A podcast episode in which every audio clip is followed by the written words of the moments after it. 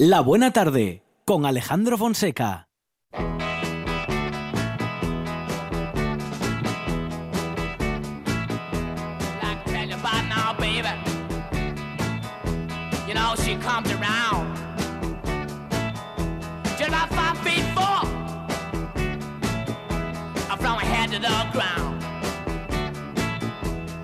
comes around. Here. Midnight. Feel so good, Lord. She make her feel alright. And her name is G.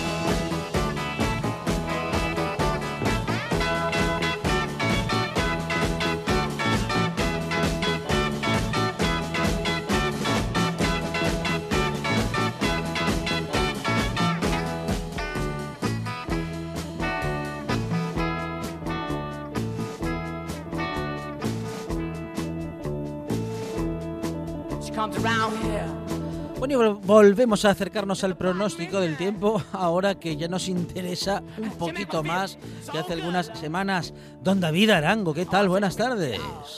¿Qué tal? Muy buenas tardes. Bueno, compañero David Arango, nuestro chico del tiempo en RTPA, eh, uno de los integrantes de todo ese equipo que a todas horas nos acercan, bueno, pues el tiempo para las próximas horas en Asturias.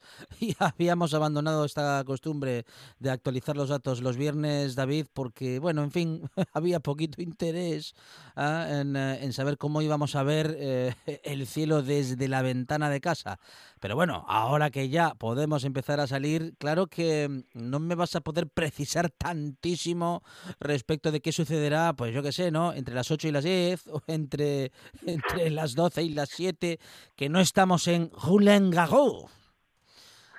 Esto ya va a haber que dar el tiempo por, por franjas de edad, ¿eh? Mira, para los mayores de 14, para Claro. los mayores de 70, Sí, la verdad sí. que hasta ahora no tenía mucho sentido, ¿eh? Qué Porque locura, casi claro. no había nadie que pudiera disfrutar de la temperie, teníamos que estar todos metidos bajo techo, pero bueno, ahora sí que empieza a ser interesante. Eh, se aplica la ley de Murphy, parece, Ajá. que cuanto más vamos a poder salir, pues menos agradable va a ser el tiempo. Bueno. Lo hablaba con el técnico antes de entrar ahora en antena con Juanín Sí, y me decía él, no me digas, no me digas que con la semana que hemos tenido me vas a decir que no va a hacer buen tiempo el fin de semana. Y por ahí van los tiros. Bueno, bueno, eh, ante todo recordamos que David Arango no es responsable del pronóstico del tiempo, solo es el mensajero. No se, no se metan con él, eh, que es buena gente. Bueno, David, efectivamente tuvimos un, bueno, un una primavera muy veraniega esta última semana, especialmente veraniega, ¿no? Con unas temperaturas, bueno, fuera de lo normal incluso para esta época. Y bueno, en fin, ahora, ahora nos acercamos un poco a lo que parecía inevitable, ¿no? Después de tanto calor, pues eh, se han cargado, se ha cargado de agua el cielo. Al final la primavera no deja de ser eso, pinceladas del verano, pero con pinceladas todavía de- del invierno. Es decir, es una época de transición entre una estación y otra. El lunes tuvimos un día de récord. Se batieron eh, cuatro récords, si no mal, si no recuerdo mal, de temperatura, perdón, tres récords de temperatura para un mes de mayo en Gijón, en Oviedo y en, y en Llanes, y un récord absoluto. Nunca había hecho tanto calor desde que existe estación meteorológica en Peñes. Llegamos a superar los 33 grados. Bueno, muchísimo calor en el comienzo de la semana y después a lo largo de la semana hemos venido disfrutando de temperaturas agradables, por encima de los 20 grados toda la semana, llegando a los 24, 25 grados el martes, el miércoles, el jueves. Hoy viernes sí estamos teniendo algunas lluvias y ahora por la tarde ya oímos tronar. Nos quiere anticipar un poco de lo que va a ocurrir el fin de semana. Vamos a tener un sábado de nuevo con tormentas por la mañana, con algo de granizo, lluvias el sábado tanto por la mañana como durante la tarde, con ambiente más fresco, ya más cerca de los 15 que de los 20 grados. Tendremos que volver a sacar la chaqueta. Esos optimistas que guardaban toda la ropa de invierno el lunes porque decían, Buah, ya está aquí el verano. Bueno, pues que vuelvan a meterse en el armario y a sacar toda la ropa porque va a hacer falta abrigarse tanto mañana como el domingo, porque el domingo va a volver a llover, aunque a última hora sí que va a escampar un poquitín y saldrá un poco el sol, tanto en la costa como en el occidente, va a volver a ser un día eh, de lluvia. Y te adelanto un poco, de cara a la próxima semana Claro. vamos a seguir con precipitaciones. Va, va a ser una semana la próxima con bastantes nubes, con algunas lluvias y con temperaturas frescas. Es decir, tuvimos esta semana más eh, cercana al verano y la próxima se va a arrimar un poquitín al, al invierno. No tiempo invernal, pero bueno, tiempo lluvioso y fresco. Bueno, eh, la primavera, como bien dices, David, em, suele ser inestable, sobre todo, bueno, sobre todo ahora, ¿no? Sobre todo al principio, eh, en la que, como dices, eh, todavía el aire frío y el caliente suelen encontrarse y suelen producir este tipo de fenómenos. Sí, lo normal es que conforme vayan pasando eh, las semanas, conforme nos vayamos metiendo más a finales de mayo, la situación se vaya estabilizando. Pero eh, por otro lado hay que recordar que aquí en Asturias siempre necesitamos, debido a la cercanía del mar Cantábrico, algo de movimiento de aire para que el cielo esté despejado. En la costa lo sabe todo el mundo. Si no sopla el nordés en los meses de agosto, julio-agosto, se nos mete la nube. Es decir, eh, va a ir llegando la estabilidad, pero esto no quiere decir que vayamos a tener sol. Desde luego yo no tengo la varita mágica, no sé lo que va a ocurrir en julio y en agosto, pero sí hay que recordar que vamos hacia condiciones de atmósfera más tranquila y nosotros lo que necesitamos es que se mueva un poco la atmósfera, pero con flujo del, este, con viento del nordeste que nos limpie un poco las nubes. En zonas más cercanas a la cordillera, ahí da igual, eh, con la atmósfera tranquila, con viento del nordeste, allí lo más probable es que julio y agosto eh, llegue ya con bastantes más horas de sol que las que estamos teniendo incluso. Alguna vez lo hemos comentado, no recuerdo si contigo, David, o con Gabriel García Valcárcel, pero me gusta recordar de vez en cuando a e- ese razonamiento que a veces hacemos, ¿no? Ah, bueno, si tenemos una primavera con tanto calor, seguro que el verano viene malo, o eh, llovió muy poco en invierno, eso quiere decir que va a llover en primavera o en verano. ¿Este razonamiento tiene algún asidero? ¿Hay, en fin, ¿ha- ¿hay algún dato que sea cierto en este razonamiento? Tiene un asidero psicológico, es decir, que nosotros intentamos buscarle el, el porqué o, o consolarnos un poco diciendo, bueno, ya que estoy sufriendo aquí Sí. de forma estoica todo lo que me está cayendo, todas estas precipitaciones, eh, voy a, a buscarme pues un caramelín para cuando pase todo esto y voy a pensar que si este agua está cayendo ahora no va a caer en verano, que vamos a tener sol. Nada, eso no tiene. La ley de la compensación en Sí. meteorología no funciona. Hemos tenido inviernos fantásticos de sol seguidos de veranos de sol, eh, veranos de lluvia con inviernos de sol, de todo un poco. Eh, No, no tiene nada que ver lo que estamos teniendo ahora con lo que vamos a tener en las próximas semanas y a Dios gracias, porque si no, nosotros nos quedaríamos sin trabajo. Ya sabríamos el tiempo que vamos a tener en la próxima estación. Bueno, David, eh, en Asturias siempre es muy complicado, em, bueno, acertarlo, vosotros lo hacéis eh, cada semana, pero digo, acertar con una precisión milimétrica es realmente difícil, porque si hay algo que tenemos en Asturias, bueno, no, no es ya mm, respecto a las precipitaciones, que bueno, suelen ser abundantes según qué épocas del año, pero sí que tenemos mucha inestabilidad, sobre todo en, eh, en la primavera y en el invierno. Sí, pero eh, fíjate, eh, no tenemos condiciones muy, muy extremas. Sí es cierto Claro. que, mm, que estamos ahí en la línea entre el sol y la lluvia, pero siempre sin pasarnos de sol ni tampoco sin pasarnos de lluvia. Es decir, eh, sí que es complicada la situación eh, meteorológica, afinarla, afinarla aquí en el Principado, pero cuando empiezas a aprender de, de clima y de meteorología en otras zonas de España, te das cuenta que hay otros sitios donde es muy complicada eh, hacer muy complicado hacer una previsión y donde es más crítica la previsión, que esto es lo más importante. Aquí si te equivocas en unas lluvias, hombre, es difícil que esas lluvias vayan a tener una trascendencia tremenda, pero si te equivocas, por ejemplo, en el Mediterráneo, en los meses de octubre, en unas precipitaciones eh, fuertes, Claro. pues ahí la puedes liar, porque hay avenidas de agua tremendas que tienen costes económicos y humanos, incluso a veces. Entonces, hay muchos sitios donde es complicado. Canarias es un sitio complejísimo, que quién lo diría, Canarias, pero siempre hace bueno. No, no, cuando en Canarias entran las precipitaciones y entran por el, por el suroeste, son muy complejas también. Es decir, hay muchos sitios donde es eh, complicado.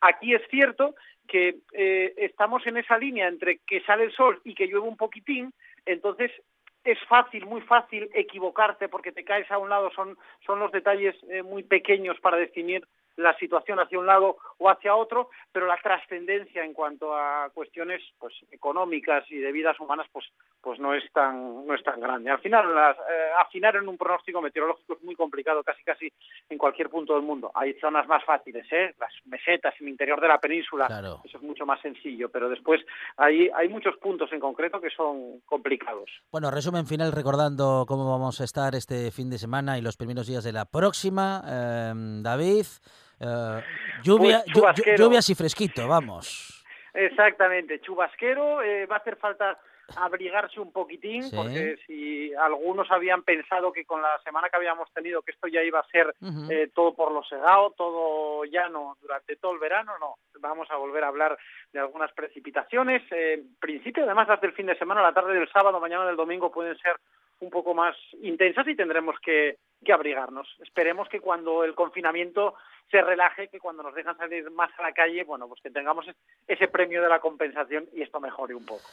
Ay, que bueno, que así sea y en todo caso procuraremos de disfrutar eh, de cualquier momento, pase lo que pase con el cielo, siempre hay algo que hacer y eso lo hemos descubierto especialmente en estas últimas semanas. David Arango, compañero, gracias, un abrazo. Un abrazo para vosotros y para todos los oyentes. La buena tarde. Hasta las 8, la radio y la vida. En directo en RPA.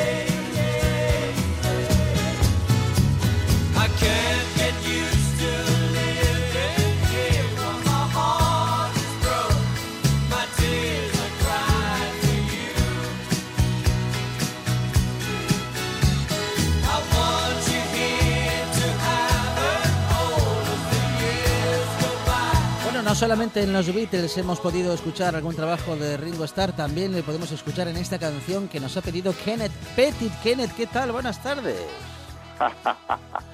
Sí, señor, estaba aquí cantando. Ajá. Mm, Yo estoy muy bien, muchas gracias Alejandro. Y tú y toda la buena gente. Sí. Y vamos, los Sí. de radio y la buena gente por ahí también. Buenas tardes, Sin- todos. Sí, ¿Qué señor. tal? Sin novedad. Bien, bien, Kenneth. Todo, todo bien aquí en la radio. ¿eh? Muy bien. En ¿Te ha gustado general, Ringo en general. con el photograph? Sí, muy bien, ¿Eh? muy bien. Sí, sí, sí. Bueno, eso es porque, fíjate, yo, yo, am, bueno, voy a decir una cosa. A ver. Lo siento mucho, pero Sí. tengo algún fotógrafo. Este, este se llama el fotógrafo, el foto. Tengo uno al lado de la cama, ¿sabes? Ajá. porque no se pueden ver gente, ¿no? No, No, se pueden ver. no y pronto puede. vamos a ver si podemos vernos. Y mucho de la buena gente tiene su foto, el foto de estos queridos y los abuelos y estos ahí en casa. Pues vamos a ver si pronto eso cambia, ¿eh? Bueno, eh, hay que esperar otro poquito, Kenneth. Sí, sí, sí, ya lo sé. Sí, hasta David me está dando malas noticias, que ahora lluvia, lluvia, dicen Sí, David. sí, Venga. sí. En estos días, sí. Y no puedo ir de setas, porque la lluvia eh, Claro. que cae en esta semana nos traen los primeros boletos. Ujú, ujú. Es Y un si- poco si- frustrante. bueno, si Es- llueve, es- si llueve no se puede ir, bueno, más que nada por uno, por uno, ¿no? Que se, se empapa y se embarra todo. no, es que mm, de todos modos am, tenemos que comportarnos Sí.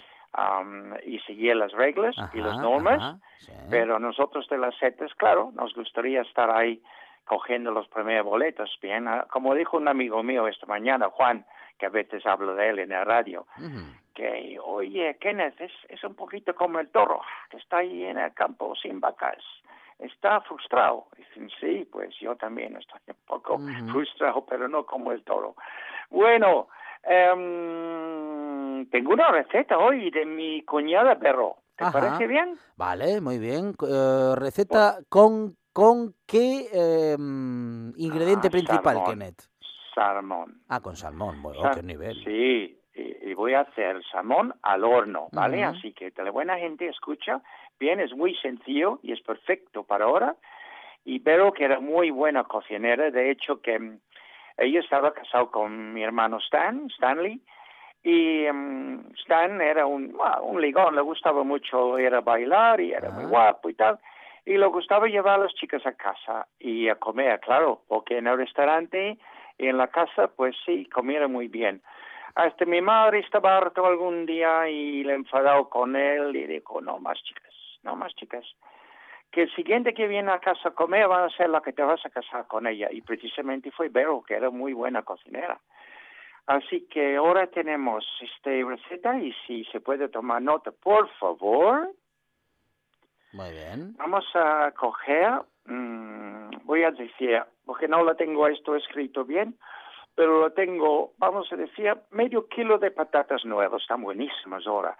Vamos a cepillarlos, yo no lo voy a, a pelarlos, cortarlos por mitad, un par de cucharas de café y de aceite de oliva, am, que puedes usar o tocino o bacon en estos dardos así, cortados, ¿bien? Sí, Los sí. supermercados todos tienen. Ujú.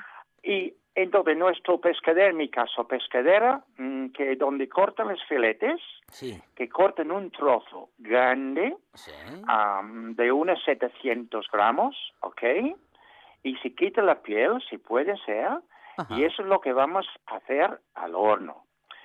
Guisantes congelados tuve que usar porque no había frescos cuando fui el otro día a la frutería. Ujú. 200 gramos, pero puede usar ya guisantes. Ah, hay que descongelar, obviamente, primero. Cebolletas pequeños, estos pequeños, así troceados, así, ay, qué buenos son. Un chorro de vinagre de vino blanco. A ver si he olvidado algo. Ah, sí, hierbabuena. Vamos, si tenemos hierbabuena, ya está saliendo. Hierbabuena y vamos a trocearlo y cortarlo, ¿bien? Estos son los ingredientes, Alejandro, ¿ok? Bien. Vamos a calentar el horno primero, Ok. a unos 200. Ujú. Cogemos a un fuente no demasiado, no demasiado profundo, ¿vale? Un fuente de horno, yo uso uno metálico. Y entonces metemos las patatas con un poco de aceite de oliva y algo de sal y pimienta. Y estoy asando unos 20 minutos, más o menos, Ujú. hasta que empiecen a coger color. Y después lo saco un poquito y pongo el bacon o la tocina y estos están ahí unos 10 minutos para que ponen un poco crujiente. ¿Ok? Esto Muy me bien. gusta. Ahora, quitamos todo del horno y ponemos todo a un lado y metemos en el medio el salmón. Ujú. Yo uso como pintar, cepillar el salmón con un poquito del aceite que queda, sal, pimienta otra vez, vuelvo al horno y esto tarda, Alejandro, unos 20 minutos más o menos. Y eso sí.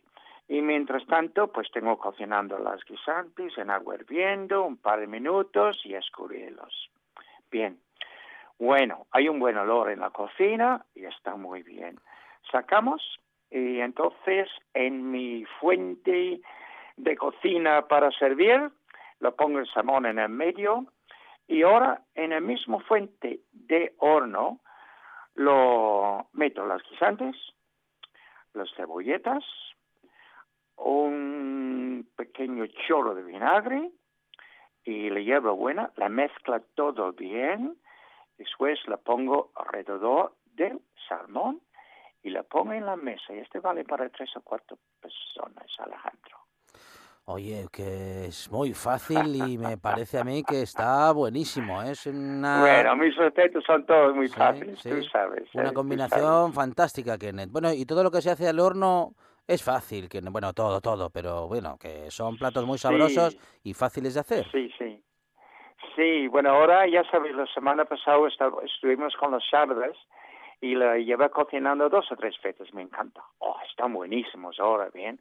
Y tengo dos o tres recetas de sardes, si están todavía el tiempo de las sardes, pues así. Y ahora voy mirando y viendo la fruta, la fruta de España, la fruta nueva, los abracoques y ah, melocotones y otras cosas para ver si empezamos a hacer alguna mermelada. Ah, muy bien, ¿vale? La única cosa que están un poco carillos, ¿eh? Ajá. Bueno, bueno, Para bueno. mí. Sí, Sí, sí, sí, sí, sí, sí, un poco sí. carillos. Bueno. Ah, Bueno, amigo mío, Pero tenemos ah, que no sé, tenemos que aprovechar estos días, Kenneth, para, bueno, justamente para preparar unas mermeladas y apuntar tus recetas, a ver si en algún momento, no, no sé si nos van a salir tan bien como a ti, pero mm, bueno, podemos intentarlo. mira, puedo adelantar una cosa, si no te importa. Sí, sé sí, que sí. tienes una señorita majísima hoy, llamada Algo Rueda, que van a hablar de algo que, claro, me encanta, las ortigas.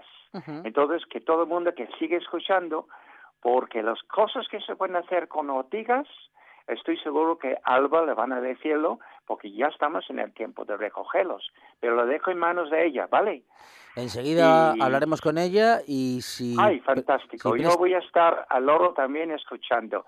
Y si podemos poner otra canción de Liverpool, si tienes tiempo, de este gran Billy Fury, que no duraba mucho tiempo, desgraciadamente, por enfermedad, que es um, Halfway to Paradise, en la mitad del camino al paraíso. Ahí estamos, ¿eh? con la selección musical de Kenneth Pettit en el Kenneth Corner. Kenneth, gracias, un abrazo. Gracias, Alejandro.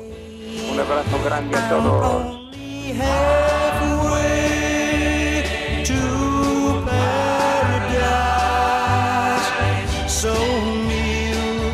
Yet so far away.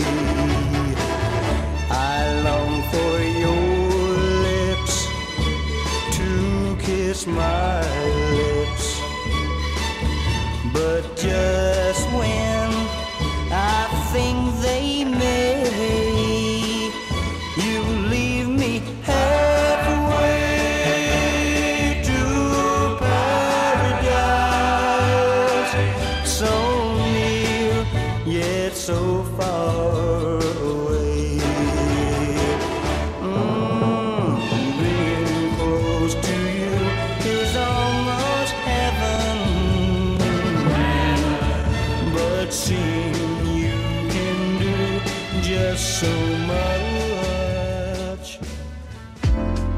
virus contra miles y miles de personas.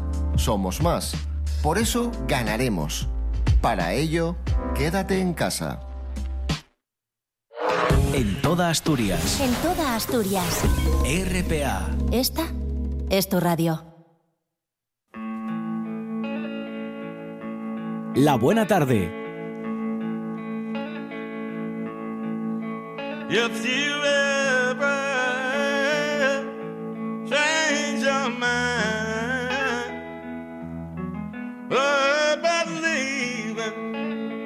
leaving, me, leaving me behind, bring it to me, bring your sweet loving, bring it on home to me.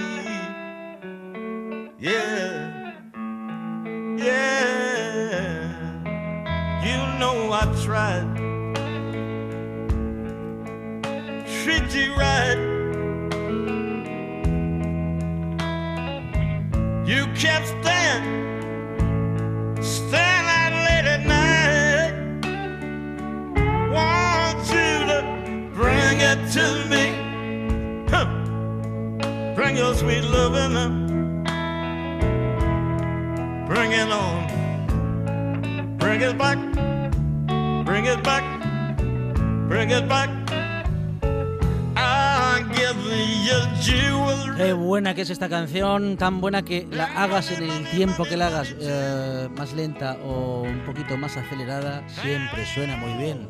Además, en este caso, Juan Saez, la estamos escuchando interpretada por, por Van Morrison, nada menos. Bring it to me. Bring your sweet loving. Bring it on home. Bring it on home. Right, Jeff. Bueno, no todo va a ser eh, buena música, también hay que comer cositas ricas y vamos a hablar ahora con una periodista que ama la vida en el campo, los caballos, cocinar y nos dicen que también la radio. No sabemos si en ese orden, pero estamos encantados de recibir telefónicamente en esta buena tarde a Alba Rueda. Alba, ¿qué tal? Buenas tardes. ¿Qué tal? ¿Cómo estás, Alejandro? Bien. Qué buena música. Qué pena Oh, pisarla. ya Qué ves. buena. Muchísimas gracias. Sí, Esto no, es sí. un lujo. Si es que a veces, si es que a veces dudamos aquí de- y decimos con Juan Saez, nuestro técnico, eh, eh, Sí, le bueno, es que hay que empezar a hablar. No, no, espera, espera un poquito más, espera un poquito Espera un más, que ahora viene el solo. Sí, sí, sí, daba pena. Muy buena música. Te lo agradezco mucho, Bueno, Alejandro. bueno, bueno. Eh, Alba, ¿qué tal? ¿Qué tal estás? ¿Cómo, cómo llevas estos días? bueno, semanas. Sí, sí, sí, parecen años.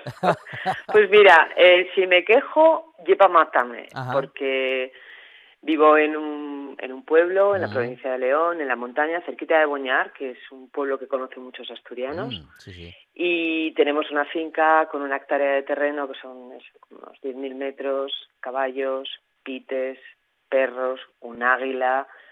No nos podemos quejar. Ah, un nido que tengo en el tejado, que no los oyéis y no los oyen nuestros oyentes de pura misericordia, porque eh, la escandalera cada vez que llega la madre a, a dar el- a cebar Ah. es, es, es, es para oírla, ¿eh? Qué O sea que quiero decir, no me voy a quejar, Sí, no me voy sí, a quejar. Es duro, no es fácil, ¿eh? Aún no, no, así, ya, porque el confinamiento.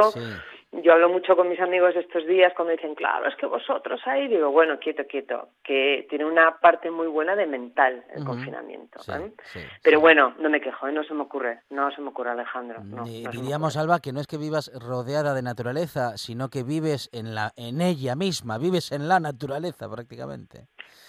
Vivo en la naturaleza y, y he sido testigo, bueno, pues eh, mucha gente ha sido testigo eh, a través de, de lo- los vídeos que se cuelgan en redes sociales de cómo, sobre todo la fauna, ha ido acercándose y a las ciudades. Bueno, hemos visto de todo, osos, delfines, mm, venados, de todo. Bueno, pues aquí no se nota tanto porque vivimos muy en contacto con la naturaleza, vivimos en ella, pero fíjate, hay una cosa curiosa, Alejandro. Justo enfrente de nuestra casa, es cruzar el, el portón, nada, metros, 10 metros del portón de casa, hay unos nogales y este año por primera vez ha anidado una pareja de cernícalos y nos llama muchísimo la atención Mm, porque es algo que no había ocurrido en todos los años que llevamos teniendo esta finca y hace dos que tenemos casa y vivimos aquí y nunca habíamos visto cernícalos tan cerca. Es fácil verlos, volando, cazando, es muy fácil verlos porque hay bastantes, pero ya verlos anidar y verlos criar, eso es muy complicado. Bueno, pues ese privilegio lo estamos teniendo este año desde casa, o sea que no me voy a quejar, no.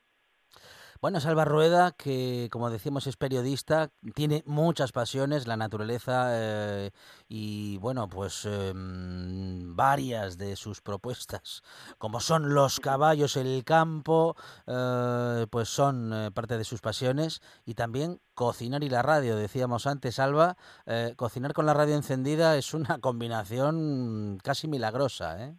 Bueno, eso es mítico, ya lo de cocinar con, incluso hacer las, las tareas, eh, yo qué sé, la radio es la mejor compañía, no lo vamos a descubrir ahora, y cocinar con, con la radio de fondo, hacer lo que sea con la radio de fondo es apasionante, y cocinar a mí me gusta mucho, me gusta mucho con radio y sin radio, pero bueno, con radio más, me gusta más con radio que con tele de fondo.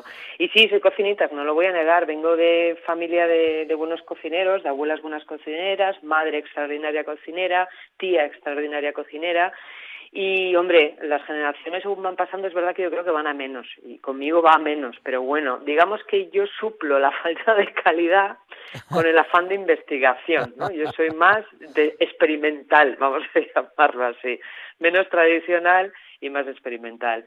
Pero el caso es que sí que me gusta mucho. Mira, ¿sabes lo que me gusta mucho, Alejandro? Y algo de lo que he hablado estos días también, de videollamadas, que seguro que tú también has tenido, ¿eh? estas llamadas en grupo. Bueno, pues con muchos amigos recordaba yo que suelo hacerlo a mi abuelo paterno, a mi abuelo Fulgencio.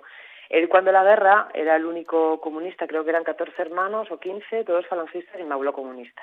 Y estuvo, tuvo que estar huido en el monte, en la zona de la cuenca minera de Mieres para arriba, todos esos montes.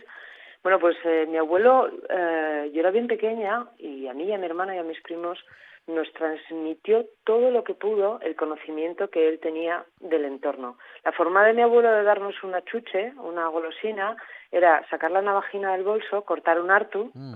pelarlo, Mm. un buen artu, saber Sí. escogerlo, lo Sí. pelaba y nos lo daba. Y decía, esto se come, esto es muy rico.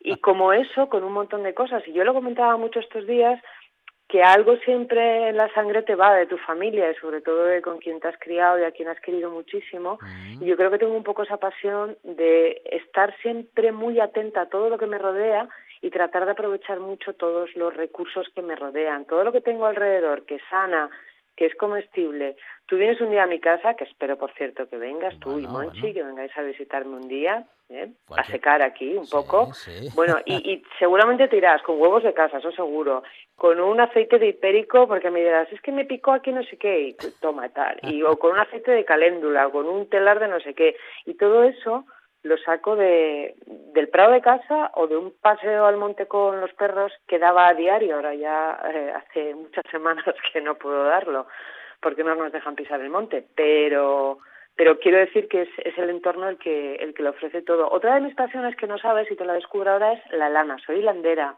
soy tintorera. Y las ortigas además eh, sirven para hilarse y para teñir también, entre otras cosas, que vamos a hablar de ortigas.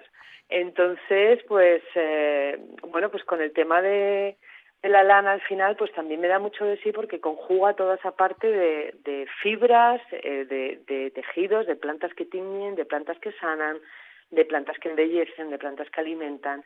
Y bueno, pues ahí estoy. Es una pasión como otra cualquiera. A mí no me ves salir del portón de casa para afuera sin una bolsa, preferiblemente de tela. No me gustan las de plástico. Yo voy a cualquier cosa y voy con una bolsa porque, como dice mi marido, siempre vienes con algo. Y si es verdad, siempre vengo con algo. Si no son los nogales que tengo enfrente, eh, siempre vengo con telares aprovechables para cualquier cosa. Así que mira, hace un momento, justo antes de entrar con vosotros, Sí.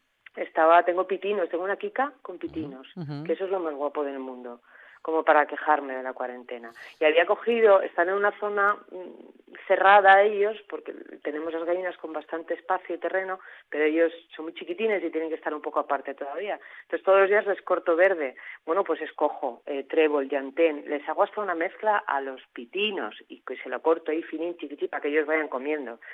En fin, es un lío, pero es una forma de, de vida como otra cualquiera. Unos prefieren asfalto y otros preferimos prau. Ahora los de asfalto están acordándose de los que preferimos prau. Bueno, son opciones de vida, amigo. Sí, claro, sí, no sí, todo pueden ser ventajas, hay ventajas e inconvenientes. Así que. Bueno, somos muchos los que, a pesar de vivir rodeados de cemento, gustari- nos gustaría mucho poder eh, vivir de otro modo, un poquito más lejos de la ciudad, porque total, a las grandes ciudades, bueno, grandes, medianas o pequeñas, se llega enseguida y, mm, y se puede vivir, pues eso, ¿no? Un poquito alejados y acercarse cuando hace falta. Ah, pero claro, es que es que lo del confinamiento rodeado de naturaleza y en la misma naturaleza mm, se piensa, se ve y se siente de otra manera, Alba.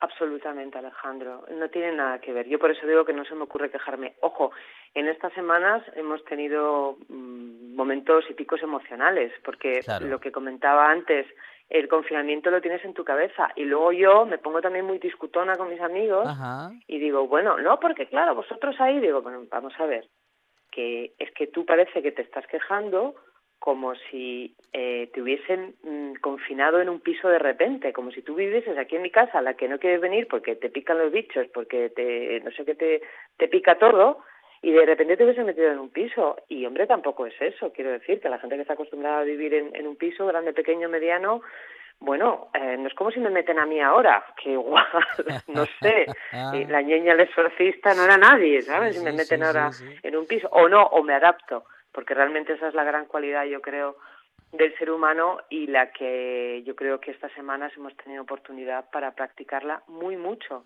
que es la de adaptarse a las circunstancias, a lo que hay. Pero el confinamiento es también mental, entonces hemos tenido en esta casa esos picos de, de, de agobio y de angustia. O sea, fíjate, te pongo un ejemplo muy tonto, Alejandro. Tengo tres perros, dos bodegueras chiquitinas y un galgo muy grande.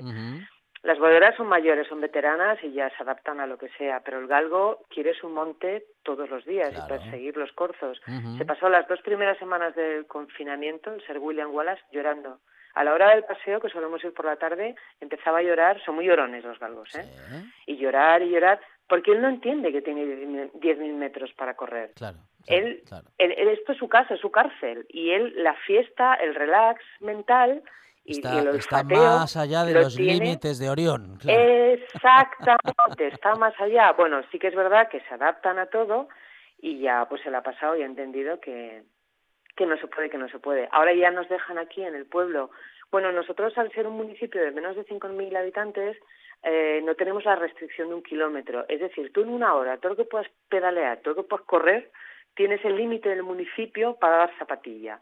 Entonces, pues bueno, ya estoy aprovechando para darle paseos, pero no es lo mismo porque tiene que ir atado, porque hay pastores con mastines y porque hay más perros y no es su monte, sus corzos, sus zorros, tus- sus liebres y todas las historias que tiene todos los días. Pero bueno, ya se ha acostumbrado. Es en casa brome- bromeábamos con que es el que peor lo había llevado de todos. Pero hemos tenido nuestros momentos y te digo, nuestros picos. Y de repente decir, pero yo por qué no puedo hacer esto, pero yo por qué no puedo hacer lo otro. Pero, ¿sabes? Eso, eso yo creo que lo hemos pasado todos, pero es una oportunidad para aprender y para adaptarse sobre todo.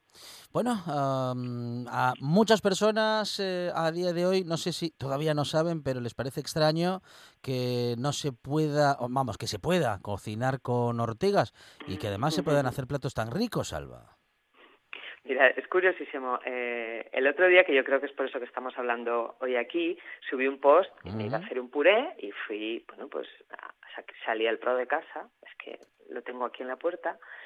Y no es mucho, no es buena zona de ortigas León porque es seca, o sea, en Asturias nuestros oyentes sí que lo tienen fácil, fácil. Asturias hay ortigas para exportar, vamos.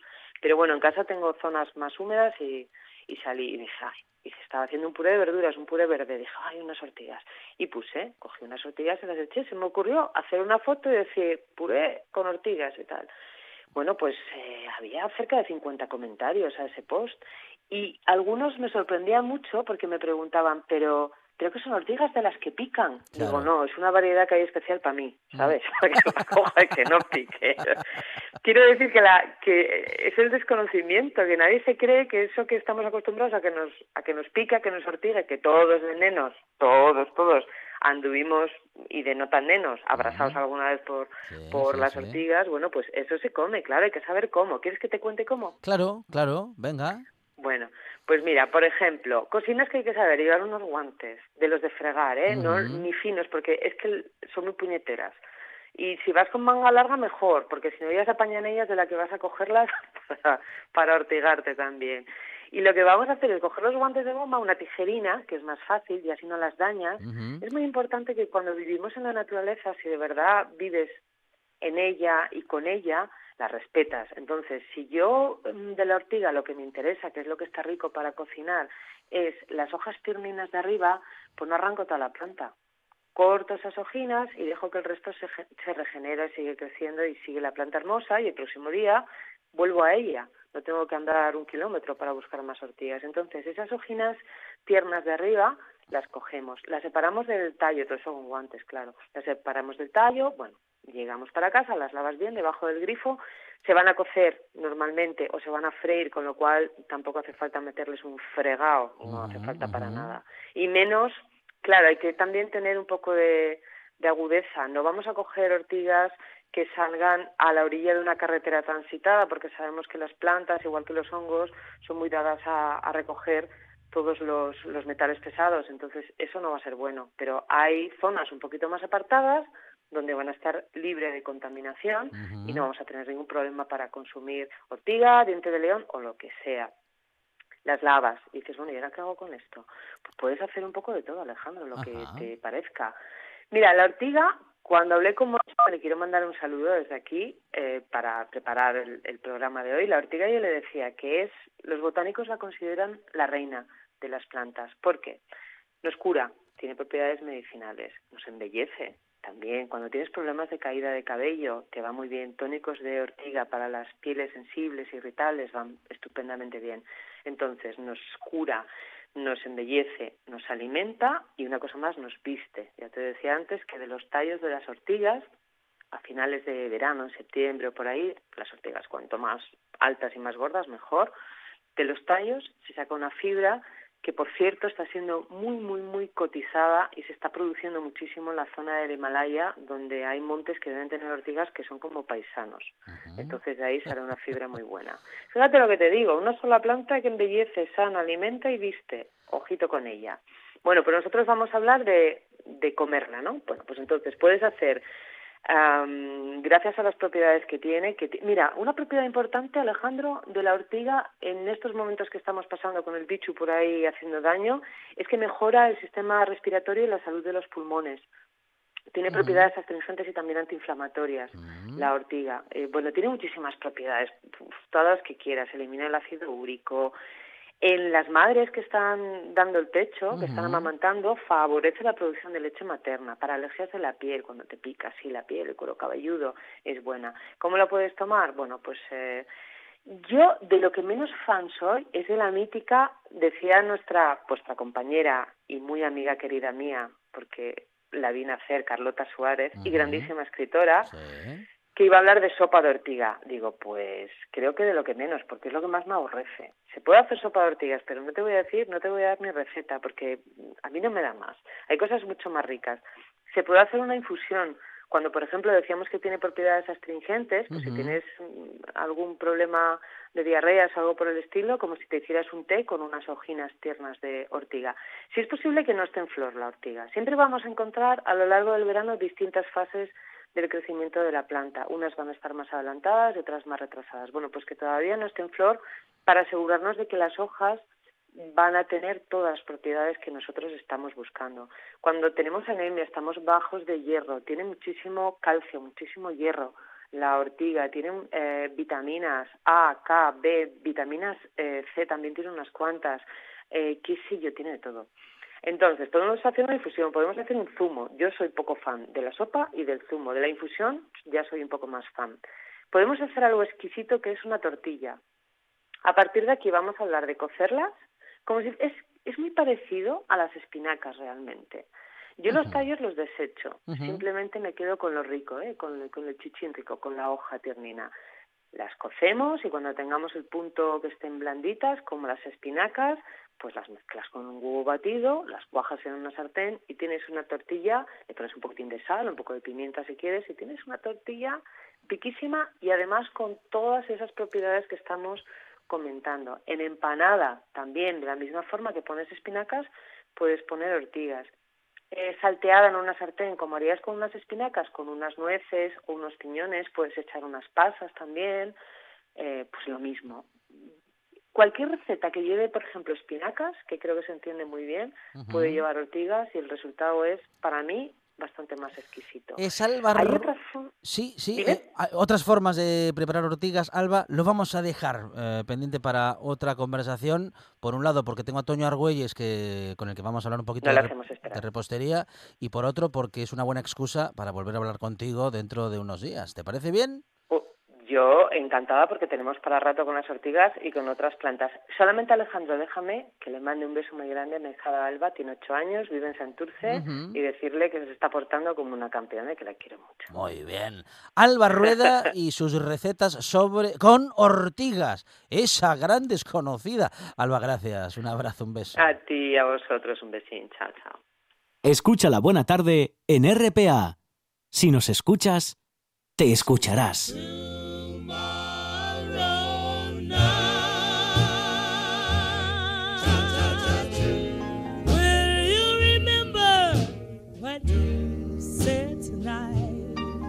Toño Argüelles, vamos a hablar dentro de unos eh, minutos. Seguramente tendremos receta o al menos conversación eh, gastronómica respecto de dulcería. Ahora vamos a hablar con eh, Ramón Gamonal, también conocido como el Pichote. Ramón, ¿qué tal? Buenas tardes.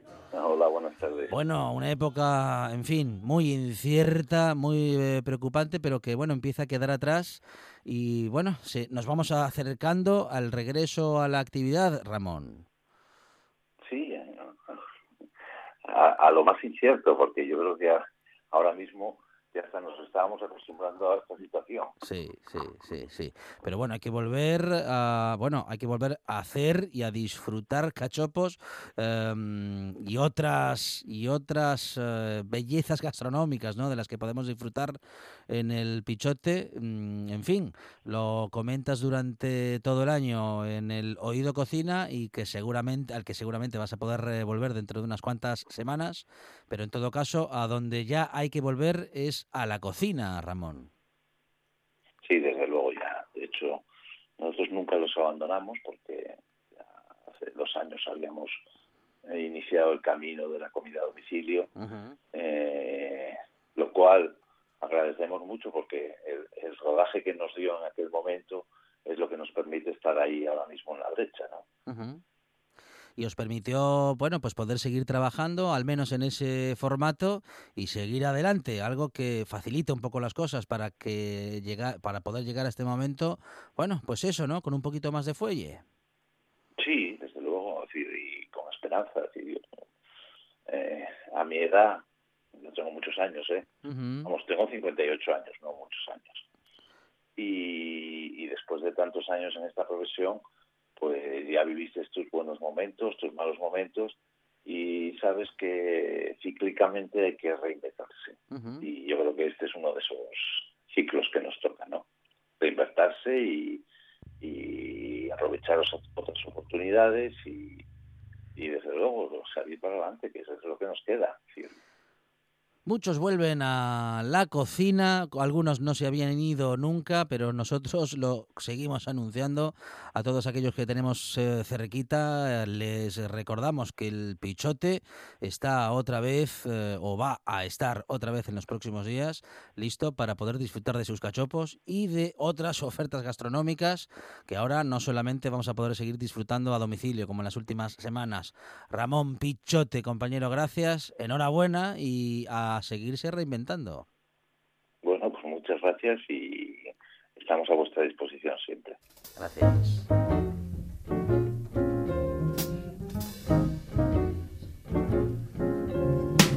heaven. I'm in heaven. And my heart beats so that I can hardly speak.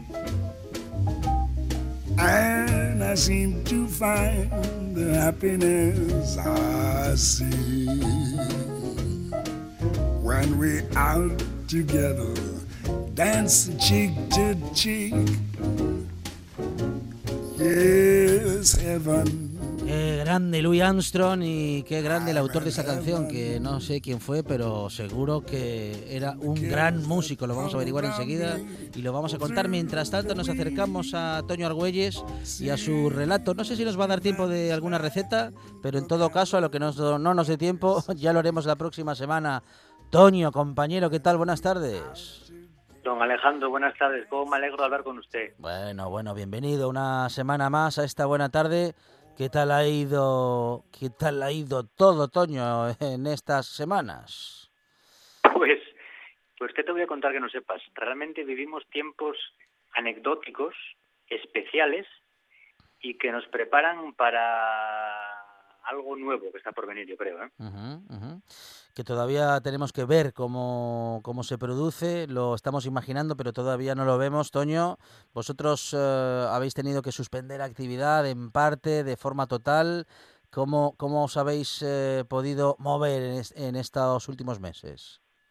Bueno, realmente nos reventamos casi día a día, ¿eh? En función de lo que el gobierno, de lo que la autoridad local nos deja, vamos eh, adaptándonos y siempre funcionando con unos mínimos, con unas establece unas eh, mínimos de seguridad o máximos de seguridad y, y- y día a día. Realmente no pienso ni siquiera en pasado mañana, pienso en mañana. Ujú, ujú. Bueno, y em, claro, día a día, día a día, como, como estamos muchos ¿no? en, este, en este momento, porque si no, la ansiedad nos, nos liquida, ¿no? Nos come, Claro, sí, nos liquida. claro, sí, sí, sí, sí, sí. Bueno, Toño, eh, em, y lo de volver a abrir eh, puertas, lo de que podamos volver a la tienda a comprar cositas ricas. Bueno, creo que puede ser el día 25, Ujú, pero he, adoptado una postura de absoluta calma mental, diría. Vale, vale. Que esto es, yo sigo trabajando, seguimos enviando a domicilio, Sí. seguimos haciendo pruebas, eh, nos hemos metido en la cabeza incluso algún nuevo proyecto. Ah, sí. Pues me estoy cargándome como de vitalidad.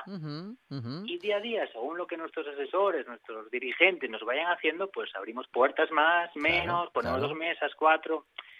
Digamos que no podemos dejarnos eh, caer en la negatividad, ¿no? Que es donde a veces nos llevan a estas situaciones, sino hay que buscar la mínima oportunidad para cogerla. Y a veces, bueno, digo no, a veces, digo y ahora podemos encontrar también eh, algunas de vuestras delicias en algún restaurante gijonés también.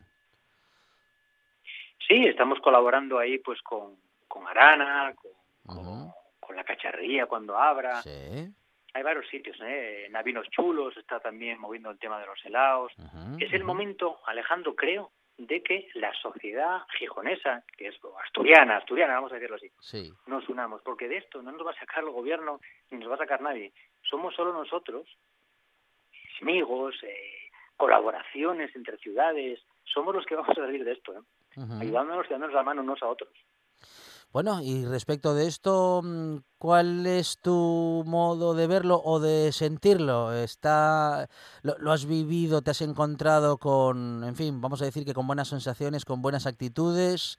Eh, en general, ¿cómo, ¿cómo ha sido tu experiencia, Toño? Yo creo que sí. Digamos que tampoco me dejo influenciar por la gente, veo gente pesimista, pero mi círculo fuerte siento optimista. Gente que quiere abrir, gente que quiere trabajar, gente que la dificultad no la obviamos, está ahí. O sea, la, la cuesta arriba, la montaña que vamos a tener que subir los próximos meses va a ser muy dura. Nos va a costar dinero, esfuerzo, sudor y alguna que otra lágrima. Pero es una oportunidad de reinventarnos. Es una oportunidad de aprovechar a ver eh, el mundo gastronómico el mundo personal de otra manera. Y de esto malo, que sí, si esto es malo, porque es malo, hay que sacar lo positivo. Que darnos el tiempo a mirar más dentro de nosotros mismos y afrontar nuestro trabajo incluso de otra manera más eficaz.